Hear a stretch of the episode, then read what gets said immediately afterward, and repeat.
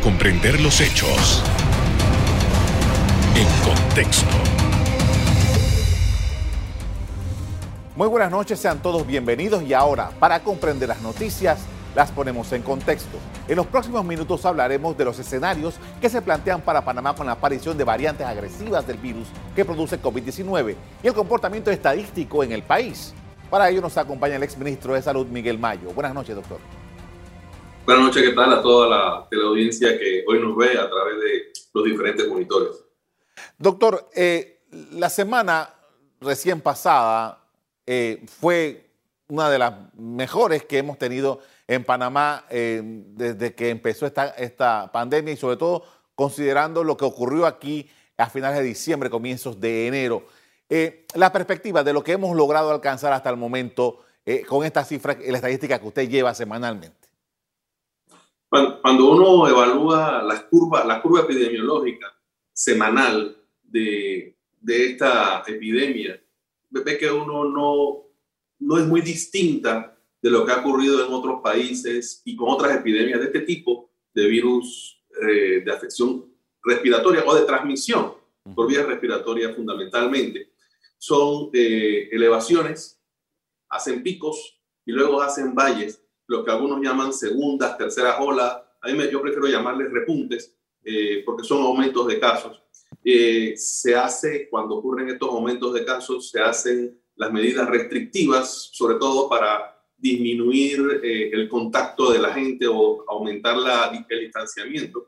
Y entonces vienen los valles, ¿no? Con mayor o menor pendiente en los diferentes países, pero básicamente en este momento Panamá está en un valle, digamos, está en la parte baja de la curva, en la parte buena, en la parte donde eh, podemos hacer una mejor trazabilidad, porque al tener mucho menos casos es mucho más sencillo eh, poder tener todos los contactos de las personas positivas.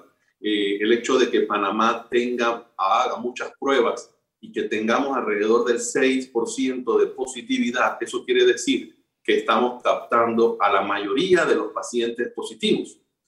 Y eso nos hace mucho más factible eh, la trazabilidad que dije anteriormente y poder mantenernos por mucho más tiempo con pocos casos diarios. Eso yo creo que es básicamente eh, lo que se quiere para tratar de disminuir los casos y no someter a un estrés importante como el que tuvimos a fin del año pasado a nuestro sistema de salud. Justamente por ahí venía mi siguiente pregunta, doctor, porque eh, eh, la verdad es que todo parece indicar que durante todo este tiempo, luego que se logró bajar esa curva, eh, hemos tenido alguna estabilidad. Todo este tema del hisopado, que, que, fue una constante durante muchos meses, ahora tú no oyes a las personas hablando de eso. ¿Qué tan importante es seguir con esa política para detectar casos en una circunstancia como la que estamos actualmente? E, es que este es el periodo, yo no quiero decir más importante, pero es un periodo muy, absolutamente fundamental, porque precisamente cuando en, los casos de brotes epidémicos, cuando la curva está en la parte de la meseta baja, es cuando la gente tiene entonces el exceso de confianza, mm. se liberan las medidas y de nuevo perdemos el control. Este es el momento en lo que no se puede, como todo el mundo dice, bajar la guardia. Por un lado, las personas eh, con el uso de mascarillas, el distanciamiento, etcétera, y por el otro lado, la administración pública con la realización de las pruebas. Bueno, repito, como tú bien dijiste, hisopado, que son las pruebas que realmente nos interesan porque son las pruebas que nos determinan qué persona tiene el virus para aislarlo y buscarle sus eh, contactos. En, este, en este momento es el momento ideal para captar a la mayoría de las personas, a la mayoría de sus contactos. Cuando tengamos más de 1.000, 1.500 casos diarios, es humanamente imposible darle seguimiento o trazabilidad, que es el término epidemiológico, a todos los pacientes. Entonces se nos van a escapar muchos casos y por eso aumenta el contagio y acelera, se acelera la curva hacia arriba.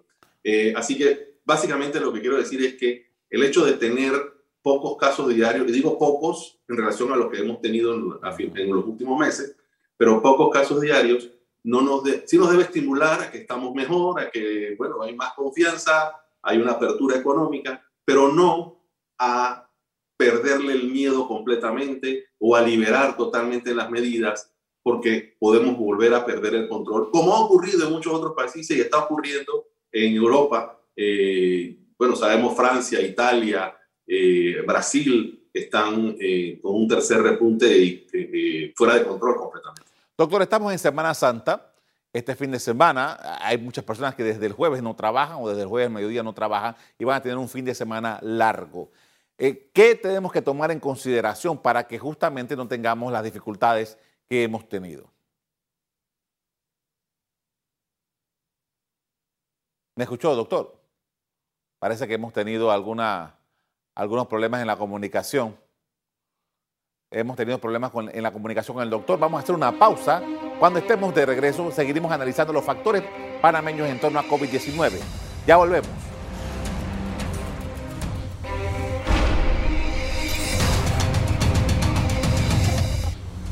Estamos de regreso en conversación con el ex ministro de Salud, doctor Miguel Mayo, hablando sobre COVID-19. Hace un rato tuvimos un problema con la comunicación, pero ya estamos de vuelta. Doctor, le hablaba de la Semana Santa, hay días libres, a partir del jueves muchas personas están libres, eh, esos días son importantes. ¿Qué tenemos que considerar para que no nos vuelva a ocurrir lo que ya ha pasado eh, recientemente? Yo, creo que la prudencia es la madre de todas las virtudes. Eh, vuelvo y repito, en Panamá, a pesar de estar vacunando, debemos llevar cerca de 8% de la población vacunada, lo cual dista mucho de lograr la inmunidad de rebaño. Si a eso le sumamos las personas que han tenido COVID y ponemos que cuatro personas más por cada diagnosticado han tenido contacto con el virus, aún así, más de la mitad de la población todavía se encuentra vulnerable a la adquisición del virus y al desarrollo de la enfermedad. De manera que nosotros tenemos que continuar con las medidas de prevención que todo Panamá conoce. Básicamente el uso de mascarillas siempre que se esté en lugares públicos, el distanciamiento físico al menos de dos metros y el lavado frecuente de manos. Usar pantalla facial ayuda muchísimo, sobre todo a aquellas personas que no utilizan anteojos, pero no excluye el uso de mascarilla cuando se pone pantalla facial. En esta Semana Santa, que ya uno ya ve la cantidad de gente que quiere irse al interior. De hecho, ya han salido gran, cantidad de personas al interior del país. Eh, tengan siempre esto en cuenta. No permita que el holgorio o las fiestas de unos minutos o unas horas se conviertan en luto permanente. Yo creo que es importante, y repito, ser prudentes, evitar las aglomeraciones de las personas y hasta que las autoridades de salud no digan que la epidemia está controlada, por favor, sigamos con el uso de las medidas preventivas. No crea que porque se vacunó no puede adquirir la enfermedad o no puede contagiarla. Acuérdense que la eficacia es ciertamente alta, pero no es 100%. Entonces, además no sabemos quién está vacunado y quién no está vacunado. Eh, cuidémonos, eh, salgamos, tratemos de llevar una vida lo más cercana a lo normal, pero con las medidas adecuadas y evitemos nuevamente esas aglomeraciones y esas reuniones que usualmente cuando se hacen, se hacen para comer o para tomar trago o tomar café, y en todas esas situaciones ni se guarda el distanciamiento y ni se usa mascarilla. Así que son altamente peligrosas. Doctor, una de las cosas, una de las preocupaciones que ha, surgido en los últimos días eh, son las eh, famosas cepas, y en este caso particular que se ha conocido en Panamá, la cepa brasileña. Antes había mencionado algo del Reino Unido, pero parece que no ha pasado mayor cosa, al menos que yo tenga información. Pero ya las autoridades hace pocos días han dicho, bueno, nosotros tenemos ya registro del ingreso de la cepa brasileña, que todos los todas las indicaciones dicen que es mucho más fuerte que lo que hemos tenido. Frente a esto, eh, la estrategia recomendable de parte de los científicos eh, ante la llegada de esta, este nuevo vector, por llamarlo de una manera. Básicamente lo mismo. Fíjate, existen eh, diferentes variantes del virus, una conocida la de Brasil o la P1, de Gran Bretaña y de Sudáfrica y otra de California, y seguramente vendrán otras, porque este es un virus RNA que muta con muchísima frecuencia. Entonces, eh, tenemos que tener muchísimo cuidado porque hasta el momento, sobre todo la vacuna que se está poniendo en Panamá, que es la, la vacuna de Pfizer BioNTech, BioNTech eh, aparenta ser efectiva o igual de efectiva contra estas variantes. Pero seguramente vendrán otras. Y, seguramente esta, esta, esta variante está circulando en Panamá. Por, por eso y por todo lo que hemos dicho anteriormente, uno no debe confiarse en exceso y debe continuar con las medidas preventivas. Repito, eh, mascarilla, lavado de manos y el distanciamiento físico. Créanme que cada uno de nosotros somos los que tenemos el primer anillo de seguridad de nosotros y somos los responsables por nosotros mismos y por nuestras familias. Yo creo que esta variable eh, de, Brasil, que ya es conocida por ser mucho más contagiosa que la, que la original, digamos, este, puede aumentar mucho los casos. Lo estamos viendo en Brasil y en general en casi todo Sudamérica y al aumentar el número de casos, también va a aumentar proporcionalmente el número de muertos. Por eso decía yo que tratemos de evitar que estas horas o días de golgorio, que algunos harán, querrán hacer golgorio o fiesta, se conviertan en un luto permanente para nuestras familias. Ahora, doctor, las autoridades panameñas eh, eh, dispusieron una serie de medidas para los viajeros que procedían de Brasil o que habían estado en Brasil. No obstante, eh, nosotros podemos saber ese pasajero, pero el que viene de otro lugar y que no ha estado en Brasil, sino que alguien de Brasil en, su país XY lo pudo haber contagiado. Frente a esto, las medidas en el aeropuerto, las medidas de, anticiparse de alguna manera a esto, ya nosotros el año pasado tuvimos problemas porque no detectamos oportunamente el caso cero. ¿Qué es lo más recomendable? No es fácil, eh, mucho menos en un país como Panamá, que es un hub y es un país de tránsito eh, de tantos lugares, sobre todo del continente americano, pero también del continente europeo, con vuelos directos de diferentes ciudades del continente europeo a Panamá. Eh, controlar este tipo de infección cuando ya hay transmisión comunitaria. Realmente es muy difícil. De hecho, tomar la temperatura no parece ser tan eficiente o tan efectiva para tratar de controlar la enfermedad. Por eso eh, yo creo que nosotros sí tenemos que tener control, sobre todo de los países donde sabemos que hay un brote eh, o un repunte de casos, sobre todo si hay una variante mucho más agresiva. Pero como usted dice, es cierto, puede ser que este paciente, que esta persona lo haya cogido en otro país donde también está circulando esta variante, porque sabemos que aunque se le llame la variante de Brasil, circula en otros países que no necesariamente Brasil, y eh, que pueden entrar o haber entrado a Panamá o a cualquier otro país. Por eso es que, nuevamente, repito, eh, yo entiendo el movimiento económico que debemos eh, aumentarlo, etcétera, pero mi formación como médico, obviamente, tengo que pensar en la seguridad de la vida primero y estas medidas, entre más estrictas, pues mejor. Ahora, eh, tomando en consideración lo que usted nos, decía hace un rato acerca de que estamos en el mejor momento para hacer la trazabilidad, para darle continuidad a los casos, hay uno de los, elementos que más se conoce, por ejemplo, en el día de hoy, eh, los martes, las autoridades anuncian, oh, no, lo que sucede es que los corregimientos tal y tal y tal y tal son los que tienen el mayor número. Eh, ¿Cómo, desde el punto de vista epidemiológico, podemos nosotros sacar un provecho, por decirlo, decirlo así, en esos corregimientos para evitar que de allí no se propague más la infección o, el virus? Bueno, dependiendo de la, de la geografía de los corregimientos, una de las cosas que ya se ha hecho en algunas poblaciones es el famoso cerco epidemiológico, que en algunos corregimientos de la ciudad capital es humanamente imposible hacerlo por la cantidad de, eh, de entradas que hay y de salidas eh, a, los diferentes corregimientos y es difícil cercarlos, pero la vacunación masiva en las áreas donde hay eh, mayor cantidad de casos es lo que puede producir una amputación de la curva, digamos una disminución abrupta de la curva de casos y eso es lo que nos puede ayudar a controlarlo. Creo que esa es la razón por la que la vacunación se ha hecho por circuitos electorales, tomando en cuenta que esos son los corregimientos en los que hay una mayor cantidad de casos cuando tuvimos la experiencia en el año 2016 de influenza, una de las cosas que se hizo fue eso, tratar de vacunar, bueno, obviamente teníamos la disponibilidad de vacunas que, que no la tenemos ahora, desgraciadamente, eh, y yo creo que ese es el cuello de botella en este momento, no es la capacidad de poner vacunas que el sistema ha demostrado obtenerlo, sino que no llegan a la velocidad a, la que uno quisiera. Eh, pero en ese momento lo que se hizo fue una vacunación masiva día y noche eh, y eso logró amputar la curva en forma rápida y drástica. Es lo mismo acá. Eh, hacer y vacunar masivamente en aquellos corregimientos en los que hay mayor brote y hacer mucho énfasis en la docencia. Yo creo que yo siempre he sido un creyente de, la docencia y yo creo que entre, la, entre más la gente aprende de ciertas enfermedades, más conoce cómo prevenirlas. Entonces yo creo que esa es la parte que también habría que eh, reforzar y darle mucho más docencia dirigida a estos lugares.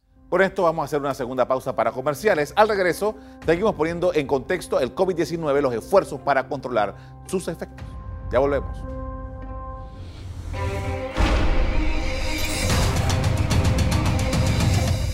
En la parte final estamos de regreso con el exministro de Salud Miguel Mayo hablando sobre COVID-19. Doctor, y justamente íbamos a hablar en este tercer bloque acerca de la eh, inmunización, las vacunas. Eh, Panamá está de acuerdo con las autoridades comprometida ya con Pfizer para traer en total 5 millones de vacunas, según han, declarado las autoridades hasta el momento. Y todo parece indicar, de acuerdo con lo que han dicho, que en las próximas semanas vamos a seguir recibiendo lotes de eh, Pfizer. Ahora, ahora mismo hay un nivel de incertidumbre porque hay algunas personas que están reclamando cada vez más la vacuna en diferentes eh, circuitos electorales. hay un ligero conato de polémica porque se ha anunciado que van a vacunar a maestros, profesores, etcétera. ¿Qué, ¿Qué hay que tomar en consideración aquí para bajar la tensión y poder hacer efectivo eh, la vacunación.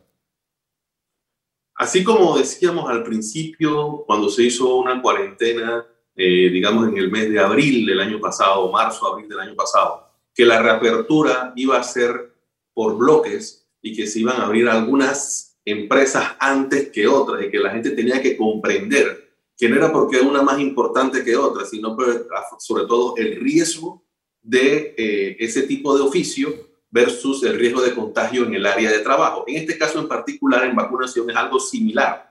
Uno tiene que proteger eh, primero su sistema de salud, por eso se vacunó inicialmente a todos los profesionales de la salud y la gente que trabaja en las áreas hospitalarias o clínicas, y al sistema de seguridad, porque esto se convierte en un problema de seguridad nacional. Eh, y luego ahora hay diferentes esquemas. Hay países que vacunaron primero a la población productiva para abrir la economía. Hay otros países como Panamá que vacunó primero, como dije, al sistema de salud y luego a la población más vulnerable de letalidad, que son los mayores de 60 años, eh, para disminuir la mortalidad eh, en el país. Eh, como dije en el bloque anterior, yo creo que uno de los, de los cuellos de botella que, que, estamos teniendo es precisamente la llegada de vacunas que es intermitente y muy por debajo de la capacidad que tiene el sistema de poner vacunas. En Panamá podríamos poner probablemente 15 mil vacunas por día eh, si tuviéramos la disponibilidad de las vacunas. Eh, pero yo sí creo que eh, hay que vacunar, por la escasez que tenemos de vacunas, hay que vacunar en forma segmentaria en los lugares donde más hay a la población de más riesgo. Queremos abrir las escuelas, yo creo que eso es fundamental, por lo menos en forma intermitente. Tenemos, si eso va a ser así, vacunar a los docentes eh, para, que, para protegerlos también a ellos de esto y a la población en general, como siempre yo digo cuando hablo de vacunas, número uno, tener confianza eh, total en el programa ampliado de inmunizaciones de Panamá, que es extraordinariamente bueno, no lo digo yo, es eh, un Vox Populi a nivel de todo el continente americano. El sistema de vacunación de Panamá es muy bueno. dos, tener confianza en la vacuna, la vacuna que se está poniendo en este momento, eh, que es la de Pfizer, pero que además las otras vacunas que están anunciadas para venir han sido aprobadas por entes científicos. Las vacunas no son aprobadas por entes políticos, sino por entes científicos, distintos a quienes la producen, por cierto. Así que hay que tener confianza en que la vacuna tiene muchísimo más beneficios que posibles efectos secundarios que cuando hay en general son leves pero el beneficio que ofrece son eh, mucho más grandes. Entonces, que la gente acuda al llamado de vacunación, porque es lo único que nos va a sacar a nosotros de esta pandemia. Y cuando digo nosotros me refiero al mundo entero. Ahora, eh, esto que usted acaba de decir me lleva a una interrogante porque ya estamos eh, escuchando en Panamá dirigentes de, algunas agrupaciones que dicen, a mí no me pongan la vacuna de X laboratorio, porque hay, ha pasado esto, ha pasado lo otro. Frente a esa teoría, doctor, ¿cómo, cómo, la enfrentamos? Mira, hay una cosa que se llama infodemia, que es recibir exceso de información basura, por cierto. Entonces, las redes sociales se, se, da mucha información científica y se da mucho valor a información cierta, pero también hay mucha información que más bien desinforma o produce pánico en la gente. Vuelvo y repito, hay ocho vacunas aprobadas para su uso de emergencia, todas con una alta eficacia eh, y que todas nos ayudan a nosotros a lograr esta inmunidad de rebaño. Y cuando digo alta eficacia, sobre todo a desarrollo de enfermedad grave y muerte. De manera que eh, las personas podrían desarrollar infección, pero van a desarrollarla leve. Y son todas las, entiendo que son como ocho vacunas ya aprobadas de diferentes tecnologías y que y hay otras que vienen en, el tubo desarrollándose. Así que eh, tengamos confianza en las vacunas que han sido aprobadas por, esta, por estas entidades. Y recuerden que aquí seguramente también hay mucha pelea comercial entre unas cosas y otras, o peleas políticas inclusive.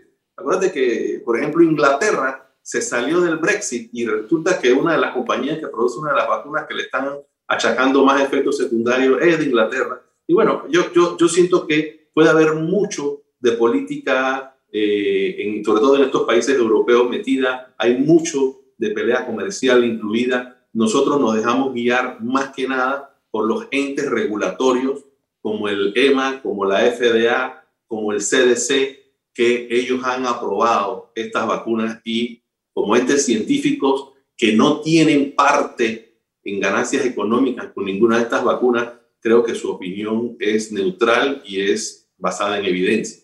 Doctor, tomando en consideración que eh, todavía no tenemos un estudio que determine eh, con, con claridad cuánto es el tiempo de inmunización que tienen estas vacunas que estamos poniendo en todo el planeta. ¿Cómo la República de Panamá tiene que prepararse? Porque eventualmente para los presupuestos del año 2022 y en, adelante debe haber un componente porque seguramente va a haber necesidad y sobre todo con estas cepas nuevas a lo mejor se han pensado que necesitarían algún refuerzo. Sí, yo, yo soy de los que cree que seguramente vamos a tener que ponernos esta vacuna cada dos o tres años. Yo creo que eso va a ser el tiempo, pero bueno, es una opinión particular mía. Lo que sí se sabe por estudios previos es que esta inmunidad dura al menos ocho meses, probablemente más. Esto está cambiando día a día porque es una enfermedad nueva y conocida. Panamá tiene que prepararse. De hecho, eh, yo siento que ya muy pronto, en este año, seguramente se inaugura el nuevo depósito de de Medicinas Biológicas de Panamá, es decir, el nuevo depósito de vacunas de Panamá, que está ubicado en los terrenos del Instituto Nacional de Salud Mental.